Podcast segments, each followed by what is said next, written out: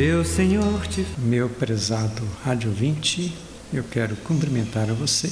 Hoje, dia 20 de dezembro, já quase chegando ao Natal, estamos dentro desse tempo do advento, desta preparação para o nascimento de Jesus. E hoje nós celebramos o quarto domingo do advento. Quarto domingo. São quatro domingos propriamente de preparação do coração de cada um de nós para receber essa presença do Cristo que vem, que nasce, é a palavra de Deus que se fez carne e veio habitar entre nós.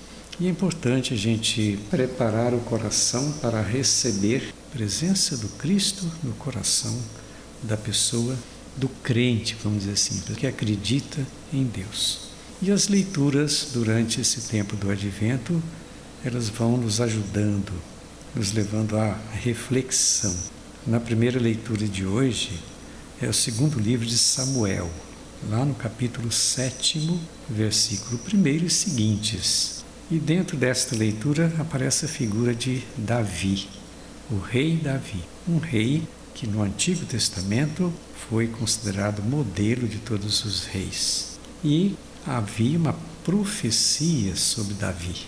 Essa profecia que viria um rei que seria o seu sucessor, mas um rei para sempre. E esse rei era Jesus. Davi, instalado em sua casa e tendo-lhe o Senhor dado a paz, livrando-o de todos os seus inimigos, ele disse ao profeta Natã: Vê, eu resido num palácio de cedro e a arca de Deus está alojada numa tenda. Davi reconhece então que ele, como rei, estava num palácio e a casa do Senhor, a arca do Senhor, estava numa tenda. Precisava então construir uma casa para colocar esta tenda, esta arca do Senhor. Só que no final da leitura diz assim: Tua casa e teu reino serão estáveis para sempre diante de mim, e teu trono será firme para sempre. Nestas palavras está aí um fundamento profético que está dizendo, o Senhor está dizendo que a casa, podemos dizer que seja a igreja, que seja o coração das pessoas. O reinado seria de Jesus Cristo. Ele queria habitar esta casa que é o coração de cada um de nós. Depois, na segunda leitura, carta de Paulo aos Romanos, capítulo 16, do 25 ao 27. E na leitura diz assim: que o mistério mantido em sigilo desde sempre agora foi manifestado. Esse mistério, qual que seria o mistério? Da presença de Deus na terra esta aliança. A aliança foi um grande mistério. Esse mistério que foi feito lá com Abraão, com Abraão, passando pelos profetas, chegando até nós, esse mistério que, que é revelado em Jesus Cristo.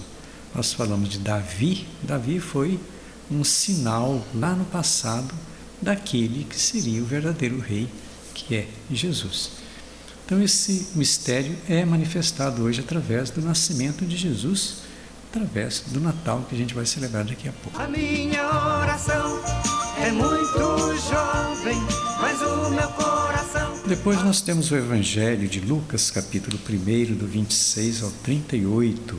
É aquela leitura muito conhecida, bonita, onde o anjo Gabriel foi enviado por Deus a uma cidade da Galiléia chamada Nazaré, a uma virgem prometida em casamento com um homem chamado José. Ele era descendente de Davi e o nome da virgem era Maria. Então o anjo vem diante de Maria e, chegando, diz para ela: Alegra-te, cheia de graça, o Senhor está contigo. De ti vai nascer o Filho de Deus. Ela fica assustada com essa, com essa situação, mas no final o anjo diz: O Espírito virá sobre ti, e o poder do Altíssimo te cobrirá com sua sombra. Aquele que vai nascer de você, de ti, é por obra do Espírito Santo.